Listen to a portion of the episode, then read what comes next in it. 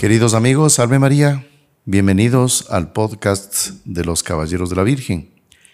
Vamos a tratar un tema muy interesante, es una profecía, son profecías, son algunas que hablan de la venida de un reino, el reino de Dios en la tierra, que lo vamos a tratar aquí, se le conoce también como el reino de María. Así que estamos con el hermano Marcelo Burneo para poder ir conversando de este tema. Bienvenido, hermano Marcelo. Muchas gracias, Padre Mauricio. Salve María, estimados amigos. Y realmente es un motivo de mucha alegría participar eh, de, este podcast, sobre todo por un tema muy esperanzador. Hablar del reino de María en medio de esta situación de caos, eh, de problemas, convulsiones. Exactamente. Mucha gente se pregunta, bueno, ¿dónde está la solución? Exactamente, ¿dónde está la luz? Porque todo es tinieblas, todo parece que va a terminar en un, en un fin eh, trágico, pero no, hay una esperanza. ¿no? Vamos entonces a rezar a la Santísima Virgen para que ella nos ayude en este podcast. En el nombre del Padre, y del Hijo, y del Espíritu Santo. Amén. Dios te salve María, llena eres de gracia, el Señor es contigo. Bendita tú eres entre todas las mujeres, y bendito es el fruto de tu vientre Jesús. Santa María, Madre de Dios, ruega por nosotros pecadores, ahora y en la hora de nuestra muerte. Amén. Sagrado corazón de Jesús. En vos confío. Nuestra Señora de las Gracias. Ruega por nosotros. San José. Ruega por nosotros. Santos ángeles custodios. Rueguen por nosotros. En el nombre del Padre, y del Hijo, y del Espíritu Santo. Amén. Amén. Gracias a la Santísima Virgen han ido aumentando de manera impresionante el número de personas que se están consagrando a Nuestra Señora.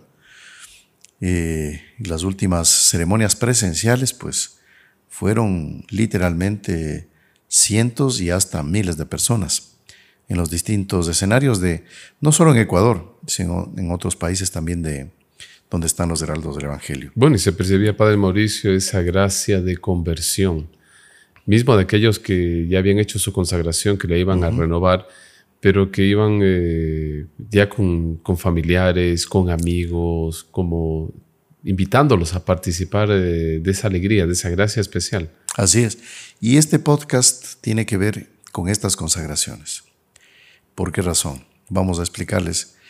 Em, da la impresión, quien ve un poco, analiza la historia, y hablemos de la historia de la iglesia, eh, como que el mal siempre se impone, el mal siempre gana, el mal como que acaba dando, digamos, eh, golpes, palizas al bien, y el bien como que siempre es derrotado, eh, como que nació para ser derrotado, el bien.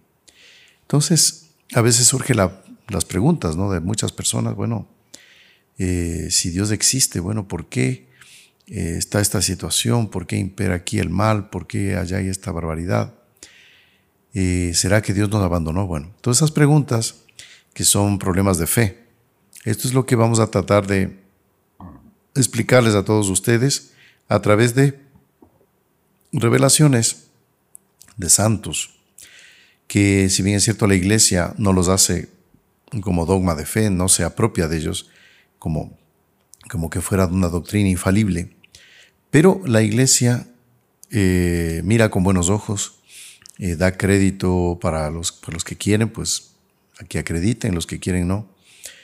Pero para poder eh, desarrollar bien el tema y para que se entienda bien, vamos a entrar un poco en la teología, las hipótesis que se llaman reflexiones teológicas, que la teología es el estudio de Dios, de Dios la creación, fin, todo lo que tiene que ver con Dios, o sea, todo. Y de la acción de Dios a lo largo de la historia. Porque la acción de trata de comprender eso. Exactamente. Que, ¿Por qué Dios creó al hombre? ¿Por qué Dios hizo el universo? En fin, hay una serie de, de temas que la teología trata al respecto y se basa tanto en la Sagrada Escritura, y no solo exclusivamente en la Sagrada Escritura, sino también en la tradición de la iglesia, de nuestros primeros padres, padres de la iglesia que se llaman, ¿no? En ese sentido. Eh, entonces, ¿Cuál es una teoría? Aquí esta la desarrolló propiamente el doctor Plinio Correa de Oliveira y que Monseñor John Cla, también como fundadores nuestros, le dan mucho crédito, tienen mucha inclinación hasta, hacia esta teoría. ¿Cuál es ella? Después de la caída de Lucifer y sus secuaces, Dios tiene a bien crear al hombre.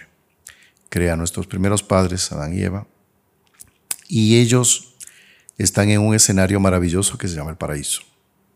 Ahora bien, eh, en el paraíso ellos tienen una prueba que ya conocemos. De hecho, Padre Mauricio, hay un teólogo, si no me equivoco, es el Padre Roger Marín, que menciona que una vez que creó a Adán y Eva, eh, Dios no le reveló inmediatamente al demonio la creación de ellos. O sea que hubo un tiempo, no sabemos cuánto, que ellos estuvieron en el paraíso en esa felicidad, en esa consonancia con las cosas de Dios, eh, esa gracia especialísima. Es curioso que Ana Catalina de cuando en sus revelaciones particulares eh, ve la caída de nuestros primeros padres, ella dice de una forma misteriosa también estas cosas místicas no hay como acreditar a veces en los tiempos y en los años, ¿no? Entonces va a acontecer tal año o eh, cuestión de tiempos, eso es todo muy, es muy misterioso lo que ven los místicos, ¿no? Eh, entonces, según ella, eh, Adán y Eva estuvieron en el paraíso un solo día. Ahora bien, ese solo día, claro, para nosotros es 24 horas, pues, ¿no? Pero un día, ¿qué sería? Pues, como dice la escritura, mil años son como un día y un día como mil años. Exactamente, o sea, no se puede decir, pero en todo caso, Ana Catalina como que mm, da a entender de que pasaron poco tiempo. Ahora ese poco tiempo, ¿qué será? Para nosotros poco tiempo, no sé, 10 minutos, pero para Dios poco tiempo, no sé, es muy... Pero ellos deberían haber estado viviendo en el paraíso. Y aquí viene esta, esta teoría. ¿Qué habría pasado si Adán y Eva no hubieran caído en el pecado? ¿Qué pasa si, por ejemplo, son hipótesis? Imaginemos que Eva caía en el pecado, cayó en el pecado, bueno, como aconteció, pero Adán no. Imaginemos que Adán no hubiera aceptado el fruto que le ofrecía Eva. ¿Qué habría pasado? ¿Cómo habría, qué habría pasado en, ese momento? O sea, son cosas misteriosas. ¿Qué habría pasado, por ejemplo, si Adán y Eva, después de haber pecado, hubieran pedido perdón dentro del paraíso. No lo hicieron. Entonces ahí vienen las hipótesis de teología. Bueno, eh, Adán era jefe. Entonces el pecado original viene no tanto por Eva, sino por Adán. Adán, Adán es el responsable. Por más que él no fue el primero que cayó, fue su esposa, pero él era el responsable. Él era el que debería haberle corregido a su esposa. No lo hizo y aceptó el fruto. Bueno, ¿qué hubiera pasado si Adán eh, la reprendía a Eva y probablemente Adán hubiera dicho, mire, eso Dios no nos permitió?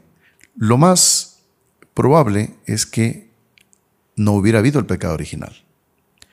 Y tal vez Dios hubiera dado una, una reprensión a Eva proporcionada a lo que ella hizo pero bueno, son hipótesis, ya. ¿Qué, qué hubieran pasado? Nadie sabe. O se hubiera producido la, primera absolución, Padre Mauricio. Claro, el primer perdón. Y ahí está, ese es el punto que ya la historia se dio como se dio. Ni Adán ni Eva muestran arrepentimiento después de haber pecado. Están avergonzados. Pero hablemos que tal vez no sea la palabra arrepentimiento. Ellos no pidieron perdón, es la palabra ellos no pidieron perdón. Y si hubieran pedido perdón, quién sabe, Dios les perdonaba y hubieran continuado en el paraíso. Ahora, es importante recalcar, Padre Mauricio, que eh, el plan de Dios estaba eh, en el paraíso eh, para toda la humanidad. No, porque a veces en la mente de algunas personas queda la idea de que no, la humanidad tenía que desarrollar, desarrollarse en esta tierra y no tanto en el paraíso. Como que los hijos, la descendencia de Adán y Eva eran como que un castigo. Claro. Y eso es justamente lo que decía el otro Plinio, que decía, bueno, ¿qué hubiera pasado si Adán y Eva no hubieran pecado? o si después de haber pecado Dios las perdonaba, si, ellos hubieran pedido perdón, claro, y ellos hubieran continuado en el paraíso. Estamos hablando, son hipótesis, ¿ah? puede haber pasado como no. Y entonces, en todo caso, decía el otro Plinio, de lo que me acuerdo, que él comentaba que dentro del paraíso, ahí se hubiera multiplicado la, la humanidad y se hubiera formado dentro del paraíso una civilización. Están Adán y Eva, están los hijos, los nietos, bisnietos y así. ¿Cuántas generaciones? Y me acuerdo que Monseñor John Cla decía también en alguna ocasión, tengo recuerdo, que se podría pensar, por ejemplo, que los hombres no estuvieran aquí en, este, en esta tierra toda la, toda la eternidad, toda la vida. Tenían que de algún, de algún modo subir al cielo, estar con Dios directamente, convivir con Él directamente. Como ustedes saben, en el paraíso, dice el Génesis, que Dios visitaba a Adán eh, y se lo sentía como una brisa, una brisa fresca, ¿no? Casi que al atardecer. Claro. Y Adán conversaba con Dios. Bueno, entonces, pero ese es conversar aquí en la tierra, pero convivir con Él solo en el cielo. Entonces, eh, ¿cómo sería que los hombres, sin morir, porque la muerte vino por causa del pecado, el demonio introdujo el pecado y la muerte, dice la escritura. Sin morir, ellos, los hombres de aquel entonces, hubieran subido al cielo. Entonces, eh, se podría pensar, decía, que hubiera dentro del paraíso como un grado de perfección, ¿no? Sin pecado original. De una unión con Dios tal que no sabríamos cómo sería esa, ese proceso. Pero llegando al culmen de ese proceso, tal persona, tal hombre, tal mujer ya está preparado para entrar al cielo. Entonces, imaginaba el señor doctor Plinio Correa Oliveira que hubiera como que una pequeña elevación dentro del paraíso donde se anunciara así, miren, eh, fulano de tal va a subir ahora al cielo, entonces vamos. y el ángel de la guarda ya preparándola a la persona, diciéndole tal día va a ser la despedida, ¿no? Ajá, exactamente. Y sin lamento, sin tristeza, por el contrario. Todo alegría. Oiga, se va. Y bueno, vamos a despedirlo. Y él en, en este monte, pues después de algunas oraciones, bueno, son hipótesis, son suposiciones. Él ser llevado por su ángel de la guarda al cielo y estar con Dios. Bueno, y así toda la humanidad, pues iría por ese rumbo, ese camino. Ahora bien, nuestros primeros padres pecaron. Y aquí vamos a señalar esto. Ay, pero ¿por qué Dios no, no dejó que estén en el paraíso? ¿Y, y por qué eh, dejó que pequen? Y si no, esta desgracia que estamos viviendo actualmente, ¿cómo es posible? Eh, nuestros padres pecaron y nosotros heredamos eso, el pecado original. Bueno, entonces Dios no creó robots. Él creó seres libres. Y esa es una maravilla. Porque si no hubiera sido eso y hubiera ya Dios como que programado a los hombres, ahí alguien podría decir y criticar, ah, claro, todo está bonito porque Dios ya dispuso todo así de una manera como Él quiso y ya se acabó, ¿no? Él hizo criaturas libres, mismo entre los ángeles, criaturas enteramente libres. ¿Para qué? ¿Para qué? Para ver si esas criaturas libremente demostraran su amor a Dios. A ver, ¿quieres estar en el cielo? Bueno, tienes que demostrarlo. ¿Me amas o no me amas? Entonces, luego de, la caída de nuestros primeros padres, pues todos tenemos que pasar las pruebas para demostrar nuestro amor a Dios. Y eso es santísimo. Eso es un designio divino que es perfectísimo. Pero en todo caso, si Adán y Eva no hubieran pecado, pues listo, el plan hubiera sido otro. Pero pecaron, ellos cayeron por culpa propia y nosotros heredamos. Ahora bien, eh, Dios, ese plan que él tuvo en el paraíso, él, comillas, fue derrotado. La serpiente se metió en el paraíso, cayeron Adán y Eva. Y el plan que Dios tenía de que Adán y Eva, siendo fieles, construyan esta civilización en el paraíso, según estas teorías, eh, se quedó en cero. Se destruyó el plan. Bien. Ahora, Dios, Él puede ser eh, un ser que se lo derrota así nomás. Puede haber aparentes derrotas, eso sí. Pero Dios, por ser Dios, Él siempre es victorioso y será victorioso. Ahora, nosotros estamos en el tiempo y estamos en esta prueba. Estamos en esta prueba. Dios quiere que los hombres eh, cumplan con este deseo que Dios tenía en el paraíso, pero ahora ya fuera del paraíso. Y por esa razón, aquí Monseñor John Cla, en, este, en esta obra magnífica que habla del mensaje de Fátima, el secreto de Fátima y todo, el libro se titula Por fin Inmaculado Corazón Triunfará, él habla de esto que San Luis Griñón de Monfort y otros santos comentan, que es el plan inicial de Dios que se restaurará y será mucho más perfecto que todo y cualquier plan anterior. Y este, esta meta se, se llama el reino de María. Y aquí vamos a explicar, para no quedar tan confusos, ¿qué es lo que pasó? Adán y Eva caen. Y Dios sigue acompañando a la humanidad, auxiliándole para que puedan restaurar este plan del paraíso, pero ahora ya con el pecado. Y Dios suscita hombres. Justos. Justos, claro, que están, hablemos del justo Abel primero, ¿no? Eh, hablemos de Enoch y otros más, que son hombres providenciales que Dios va suscitando para restaurar ese plan. Pero por desgracia, nuevamente los hombres son infieles, caen y la humanidad queda en un tal estado de pecado y horror que viene el diluvio. Dios no tiene más remedio que enviar el diluvio para limpiar la tierra de tanta, tanta maldad. Y solo preservar un grupo reducido de, personas, ¿no? Noé y su familia. Claro. Dice la escritura que eran más o menos alrededor de ocho personas. Y el resto se acabó, se fue. las aguas inundaron todo y murió todo.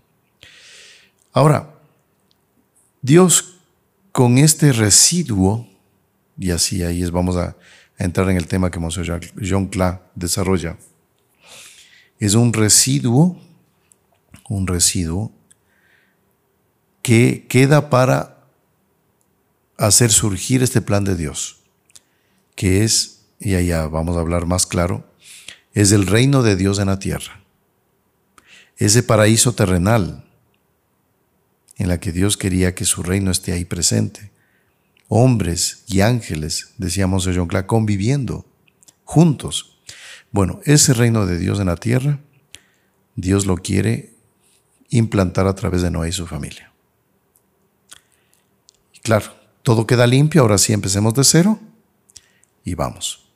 Resultado que nuevamente los hombres caen prevarican. Y ahí quieren igualarse hasta Dios, ser como dioses, ¿no? Y ahí construyen la famosa Torre de Babel, que ya conocemos todos en la Escritura. Y en la Torre de Babel, pues ellos, eh, los hombres, les, les importa a Dios, les da lo mismo, se creen tan fuertes, tan inteligentes que hoy en día, esto sería un tema para un podcast especial, ese espíritu, hablemos del estado de espíritu de estos hombres, equivaldría al estado de espíritu de los que confían en la inteligencia artificial. La torre de Babel era el símbolo de la soberbia humana. Nosotros somos dioses, podemos todo. Y de hecho tenían capacidad, Padre Mauricio. Claro. A veces pensamos que no hoy en día, claro, el ser humano con la técnica, con tanta cosa, tantos medios a disposición, pero en la época ellos tenían eh, mucha inteligencia y no sabemos hasta qué punto la habían desarrollado. Claro, es todo un misterio esa parte histórica. Pero ese estado de espíritu de orgullo es el mismo de todas las épocas en que los hombres se creen dioses, se creen triunfadores, dominadores de todo, creadores incluso. Bueno, esto ya les digo, sería un tema para otro podcast. Viene la confusión de las lenguas. Dios, pues, eh, hace que ellos ya no puedan comunicarse. Y ahí viene la dispersión de esta humanidad que estaba concentrada y se dispersa. No. Y ahí vienen los distintos pueblos, razas, etcétera, etcétera. Entonces, un segundo plan de Dios que queda truncado. ¿no? Noé y su familia, pues, habrían sido los, la promesa, digamos, para que se restaure esta humanidad, se restaure el plan A del paraíso.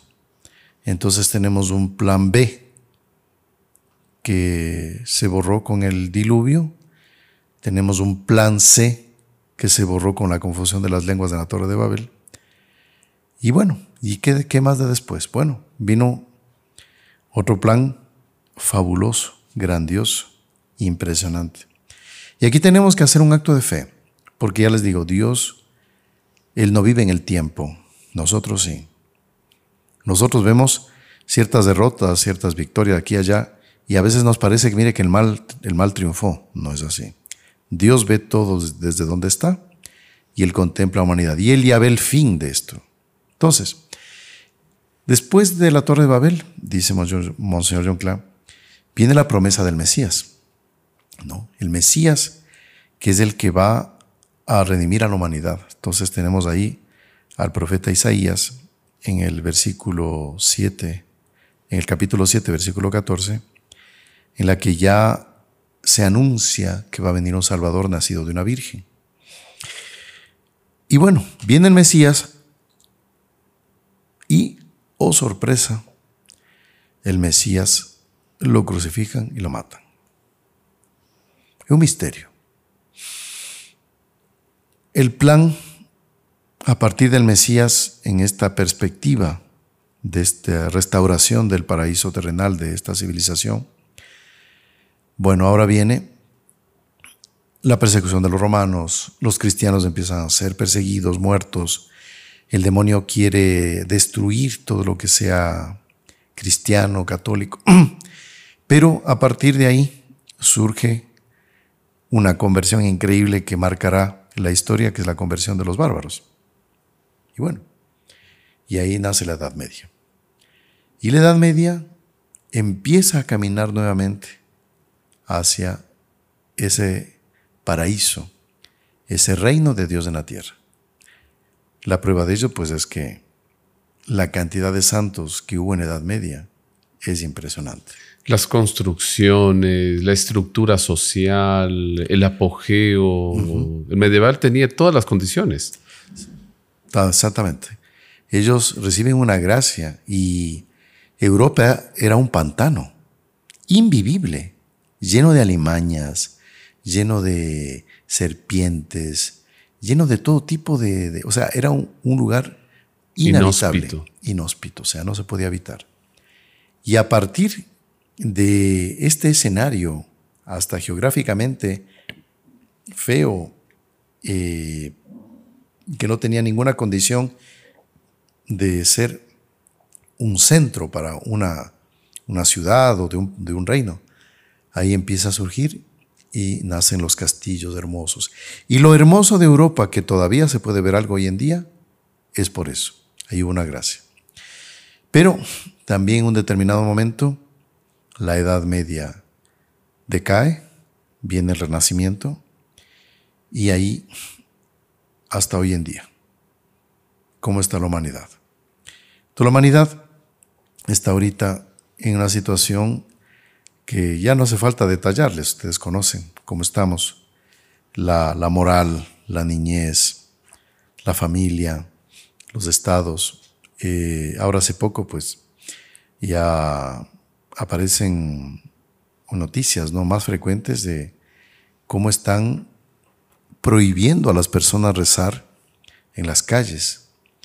rezar, por ejemplo, delante de una clínica donde hay abortos, no pueden ni rezar en silencio.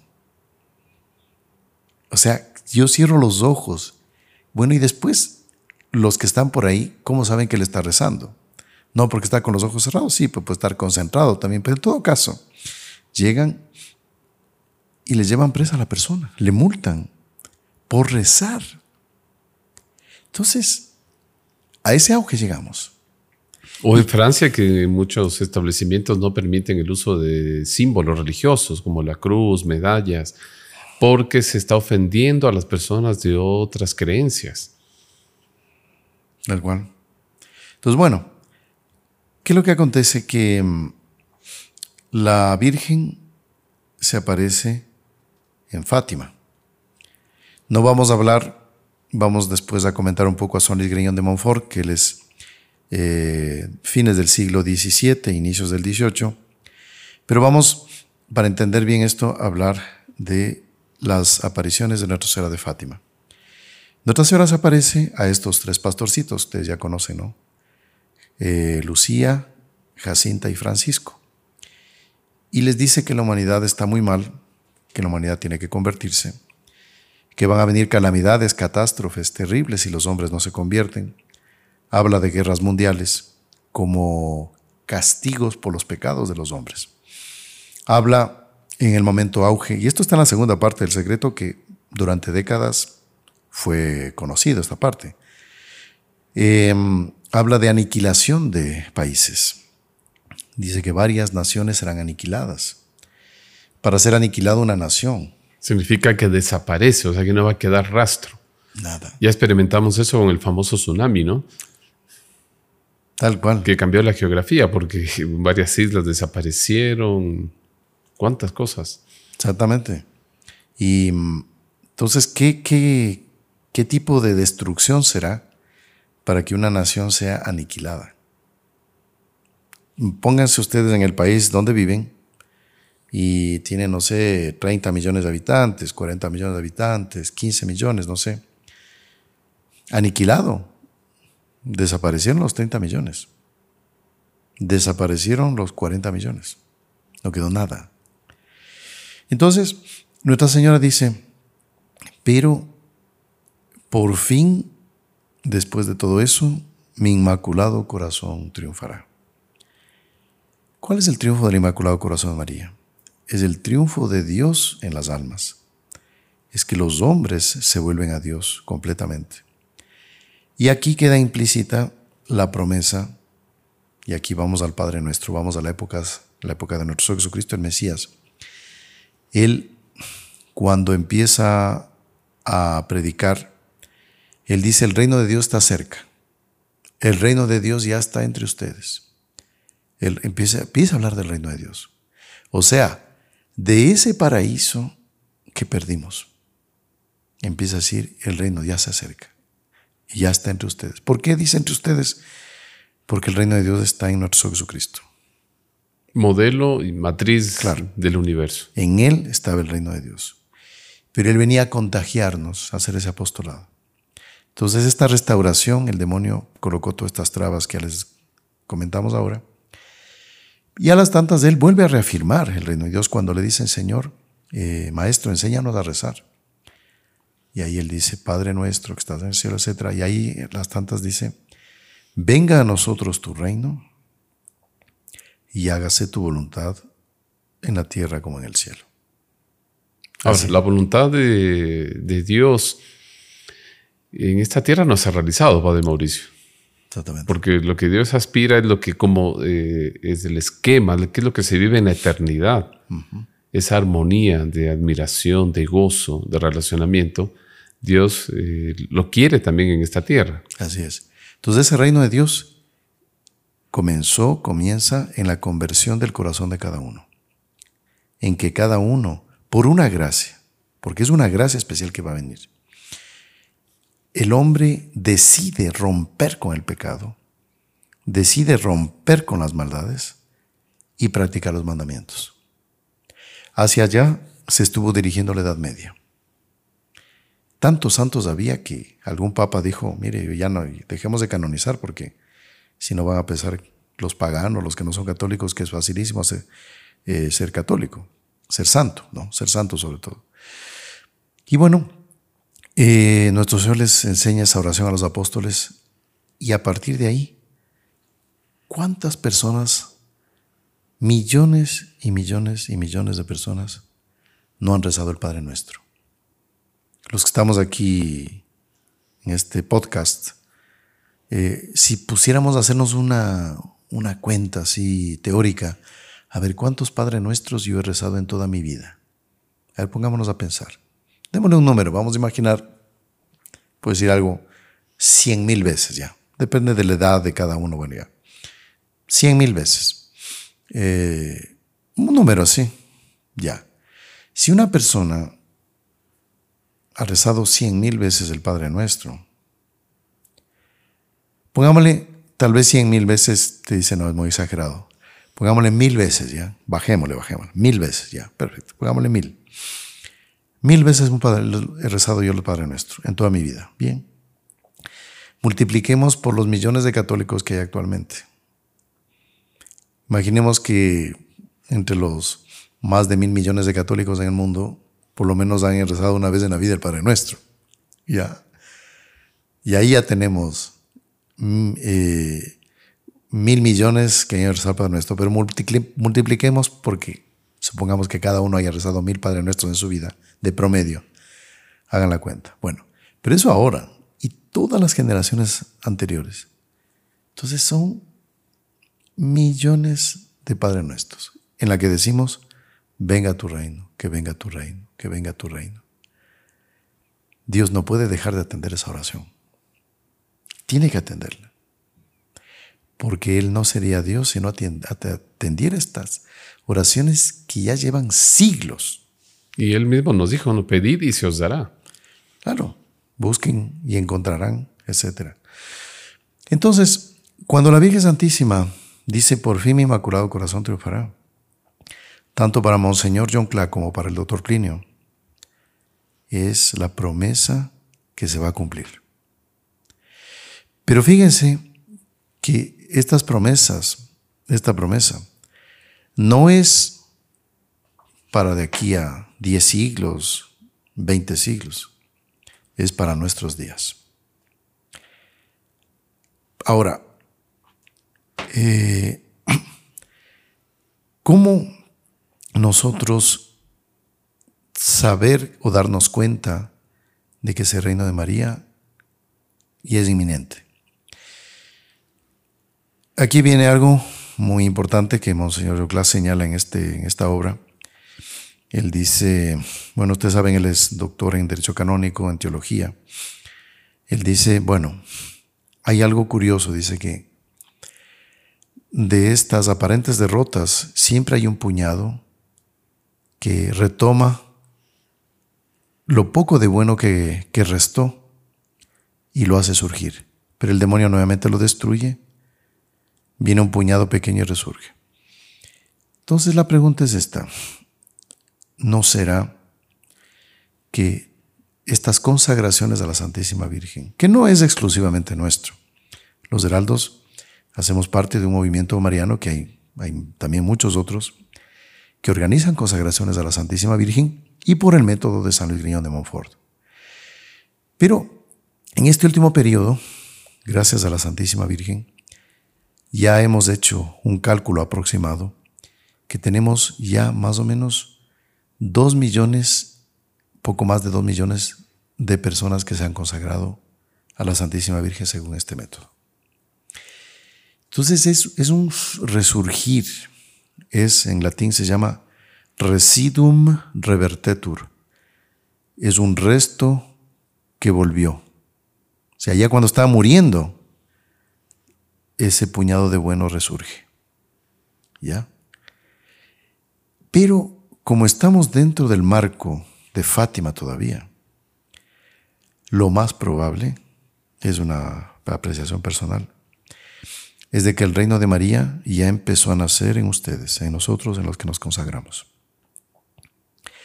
Y no son unos, no son diez, son y ahora millones. Y esto se va contagiando. Evidentemente el demonio va a hacer la, la batalla, pero Nuestra Señora aplasta la cabeza de la serpiente.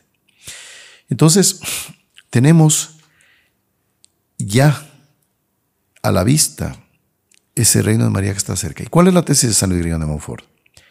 ¿Por qué no viene el reino de Dios a la tierra? Porque no se conoce a Jesucristo. ¿Y por qué no se conoce a Jesucristo? Porque no se conoce a María Santísima. Y él dice, cuando la gente conozca a María Santísima, sus grandezas, sus maravillas, ahí habrá una gracia en que la gente dirá, ahora entiendo quién es Jesucristo. Claro, y San Luis María, él dice claramente, dice, el medio por el cual nuestro Señor Jesucristo quiso venir al mundo y aproximarse a nosotros fue María Santísima. Y el medio por el cual nosotros vamos a aproximarnos a nuestro Señor es María Santísima. Lógico. Exactamente. Tiene que ser así. Y en el quinto misterio glorioso, cuando la Santísima Virgen se le manifiesta a Santo Domingo de Guzmán, ahí le revela todos los misterios del rosario. Dice, este es el arma mediante el, eh, el cual vamos nosotros a convertir, a atraer nuevamente a aquellos que se fueron, se apartaron de la fe. Y fíjese, hace poco tiempo en España, eh, en no sé qué ciudad, eh, prohibieron el rezo del rosario en las calles, en un lugar determinado. ¿Por qué? ¿A quién daño hacen con poner y rezar el rosario? Yo sé si a quién, al demonio. Él no soporta. Y ahí tiene que enviar a sus secuaces para que prohíban el rezo del rosario. Pero rezar en nuestra casa nadie nos puede prohibir. Y ese quinto, misterio habla de la coronación de María Santísima como reina y señora de todo lo creado. Pero San Luis María dice, bueno, entonces eh, ese reino significa que será en la eternidad. O realmente se va a dar en esta tierra. Si es reina del cielo y de la tierra, tiene que darse un reinado efectivo Exactamente, en los dos. Aquí alguien objetará que cuando nuestro Señor le dice a Pilatos, mi reino no es de este mundo. Es verdad, pero ese reino en la cual es espiritual, en la que Él de ahí a poco iba a llegar, o sea, de ahí a poco murió, subió al cielo. Pero era sobre todo para decirle a Pilatos, Pilatos, no creas que esta tierra es simplemente tener dinero, prestigio y poder. No, hay un reino arriba al cual debemos propender. Pero esto era una respuesta para aquellos que piensan que todo acaba en este mundo, que no hay nada más. Esa era la respuesta que Nuestro le daba a Pilato. Mi reino en este mundo es por eso, no te apegues al mundo. El reino espiritual es superior, pero en el Padre nuestro queda clarísimo que es ese reino del cielo y de la tierra, porque dice, venga a nosotros tu reino, venga a nosotros, a nosotros tu reino, aquí, y hágase tu voluntad en la tierra como en el cielo. O sea, la voluntad de Dios que está en el cielo, que es de santidad purísima, tiene que hacerse en la tierra. Ahí está el Padre Nuestro, está clarísimo. Entonces, este reino tiene que darse en la tierra. Ahora, ¿cómo será ese reino? ¿Cómo, qué, qué habrá en ese reino? Qué maravillas, impensables. Aquí tenemos una profecía de Isaías eh, en la que se refiere al Mesías, pero que también insinúa cómo será esa civilización fiel a la gracia del Mesías. Es, está en el capítulo 11 eh, de Isaías. Dice, saldrá un vástago del tronco de Jesé y un retoño de sus raíces brotará. Reposará sobre él el espíritu de Yahvé, espíritu de sabiduría e inteligencia, espíritu de consejo y fortaleza, espíritu de ciencia y temor de, de Dios. Y aquí, eh, más adelante, ¿qué es lo que él dice? Eh, justicia será el Señor de su cintura, la verdad el cinturón de sus flancos. Serán vecinos el lobo y el cordero. O sea, estarán juntos. El lobo y el cordero estarán juntos. El leopardo se echará con el cabrito. O sea, todo lo más opuesto. El lobo y el cordero estarán juntos. El leopardo se echará con el cabrito. Y el novillo y el cachorro pasarán juntos. y un niño pequeño los conducirá. Ah, la vaca y la osa pasarán, juntas acostarán a sus crías, el león como los bueyes y comerán paja. Claro, cosas absurdas, ¿no? El niño meterá eh, la mano en el agujero. En el agujero del áspid, ¿no? Y entonces dice, nadie hará daño, nadie hará mal en todo mi santo monte. Porque la tierra estará llena del conocimiento de Yahvé, como cubren las aguas del mar. Ahí insinúa eso. Esta es una profecía de Isaías. Esto no se ha dado así. Nadie será daño, nadie hará mal en mi monte santo, etcétera, etcétera. Entonces, en ese reino, la civilización será tan perfecta, pero con el pecado original, escuchen bien. O sea, habrá la cruz, habrá el sufrimiento, pero con una gracia tal, y a esto vamos, que son gracias que Monseñor John Clark acuñó esta, esta, esta idea, él llamaba de gracias mariales. ¿Cuáles son las gracias mariales? son las gracias que la Santísima Virgen recibió de parte de Dios para ser quien, quien es. Entonces, por ejemplo, Dios le dio una gracia especial a ella, a Nuestra Señora, para ser humilde. Ella recibió. Otros no lo recibieron. Dios le dio una gracia especial a Nuestra Señora para ser pura. Esa gracia la recibe ella, otros no la recibieron. Sería un poquito largo explicar este misterio de la gracia. Tal vez aquí quede un poco confuso, pero es muy extenso este tema como para exponerlo en el podcast. Pero las gracias que Dios da son irrepetibles. Le dio a Nuestra Señora la gracia de la obediencia, de la castidad. Bueno, propias para ella. Entonces. Claro, por lo menos en ese grado, Padre Mauricio, porque todos recibimos constantemente gracias para practicar, eh, para estimularnos en una virtud. Claro.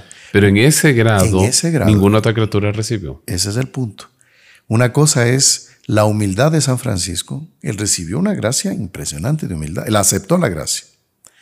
Porque hay otros que reciben esas gracias y las rechazan. Ahí es el problema. Pero la humildad de San Francisco, la gracia que recibió San Francisco, es, qué sé yo, un átomo en relación a la gracia de humildad que recibió Nuestra Señora. Por la vocación de ella. Por la misión de ella. Por la vocación. Por su naturaleza. Así es. Entonces, ¿cuál es la, hipótesis de Monseñor John Clark? Que Nuestra Señora va por su bondad, por su compasión con los hombres, va a darnos, a compartirnos esas gracias que ella recibió. Entonces esa gracia de, pureza de ella va a ser participativa en nosotros. Por eso la importancia de las consagraciones a la Santísima Virgen. Ya es algo muy bonito, Padre Mauricio, porque San Luis María dice que de tal manera nosotros nos vamos a asemejar a ella por esa acción de la gracia, esa transformación que vamos a tener, que el Espíritu Santo Dios Espíritu Santo va a ver en nosotros, en esas almas, como que destellos de ella, la imagen de ella en nosotros. Exactamente.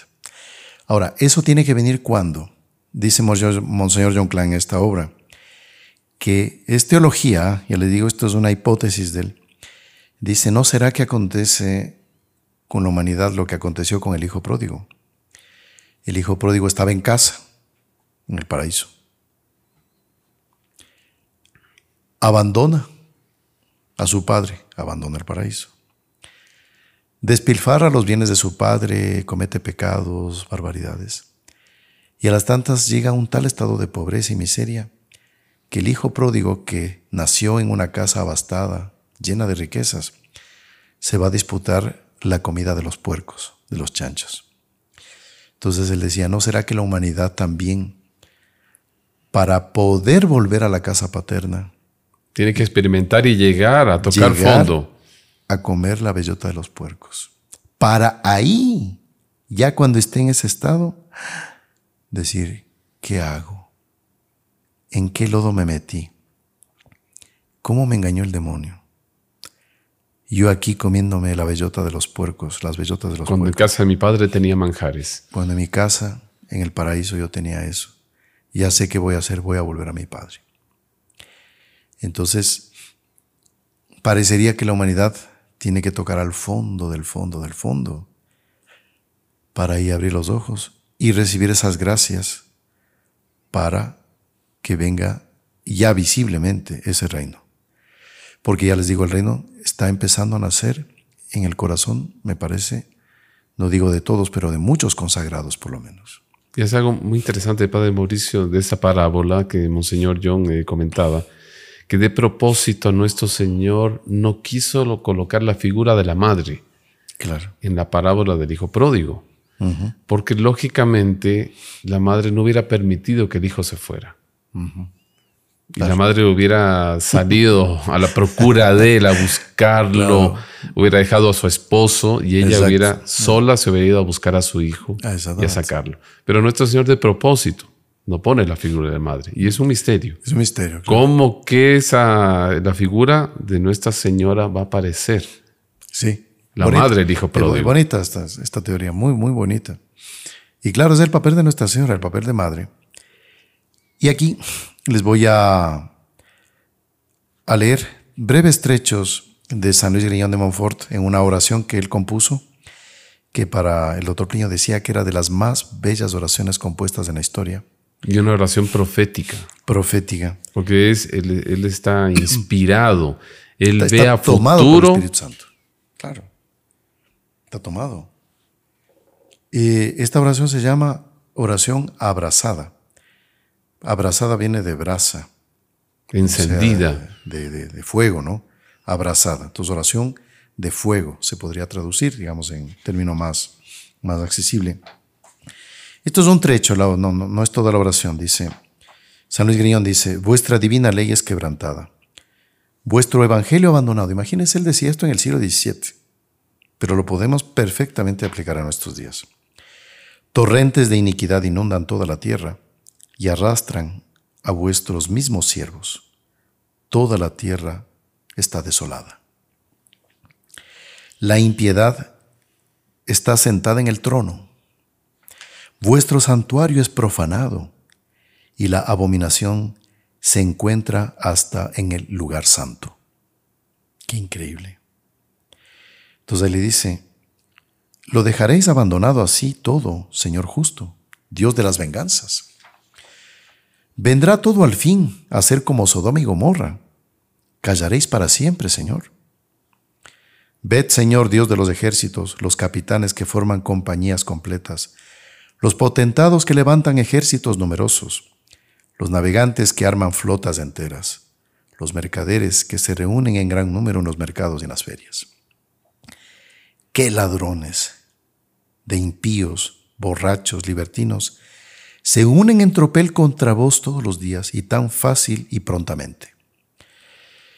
Basta un toque de tambor, una espada embotada que se muestre, una rama seca de laurel que se prometa, un pedazo de tierra roja o blanca que se ofrezcan, en tres palabras, un humo de honra, un interés de nada, un miserable para el placer de bestias que estén a la vista.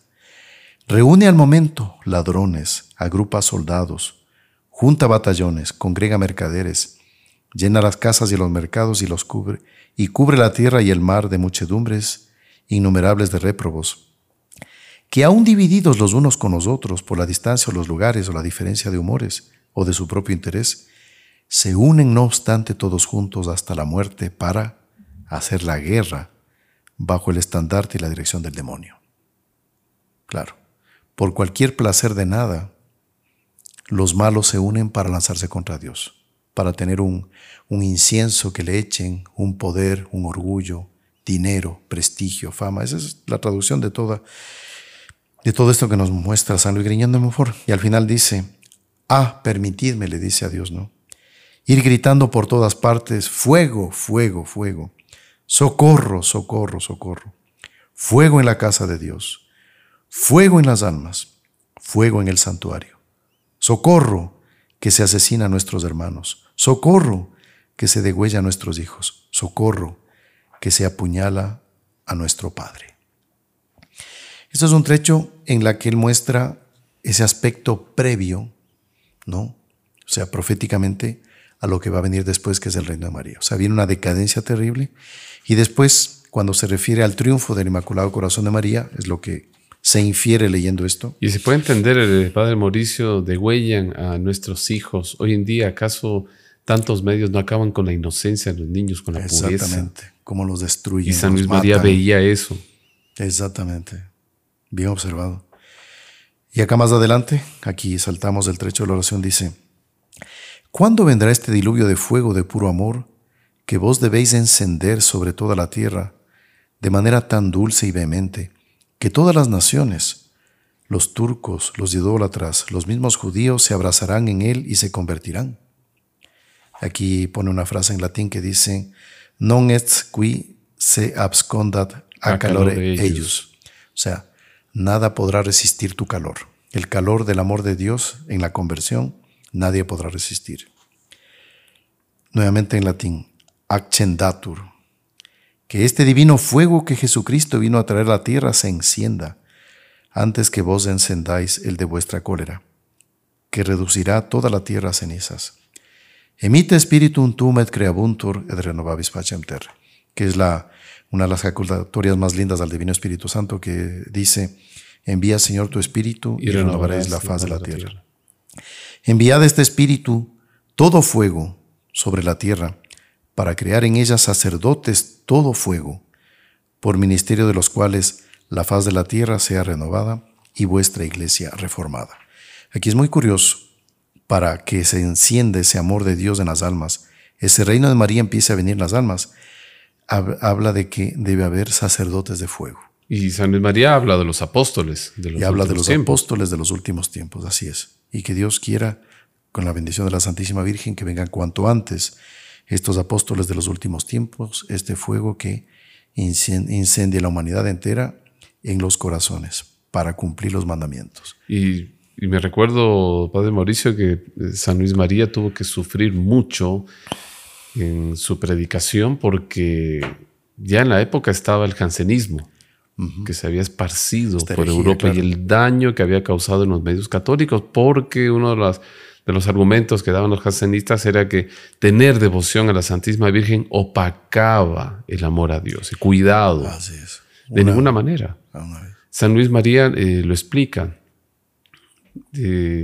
Que las criaturas normalmente nos, el apego a las criaturas, la proximidad nos apartan de Dios.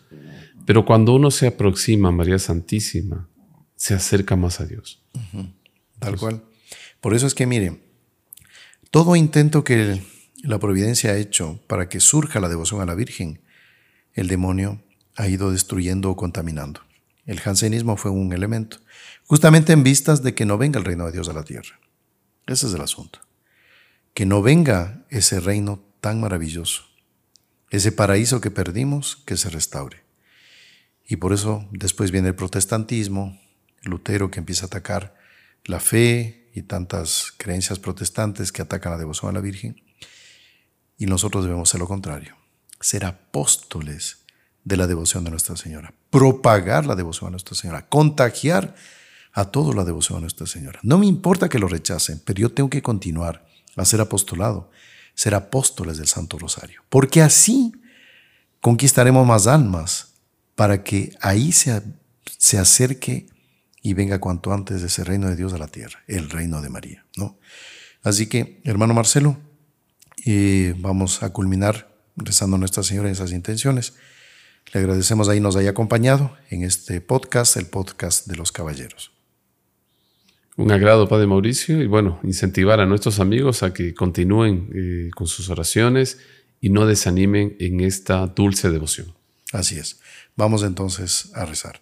Antes, no, no se olviden de compartir estos videos, de dejar su like, de suscribirse a nuestro canal y activar la campanita para recibir las notificaciones. En el nombre del Padre, y del Hijo, y del Espíritu Santo. Amén. Dios te salve María, llena eres de gracia, el Señor es contigo.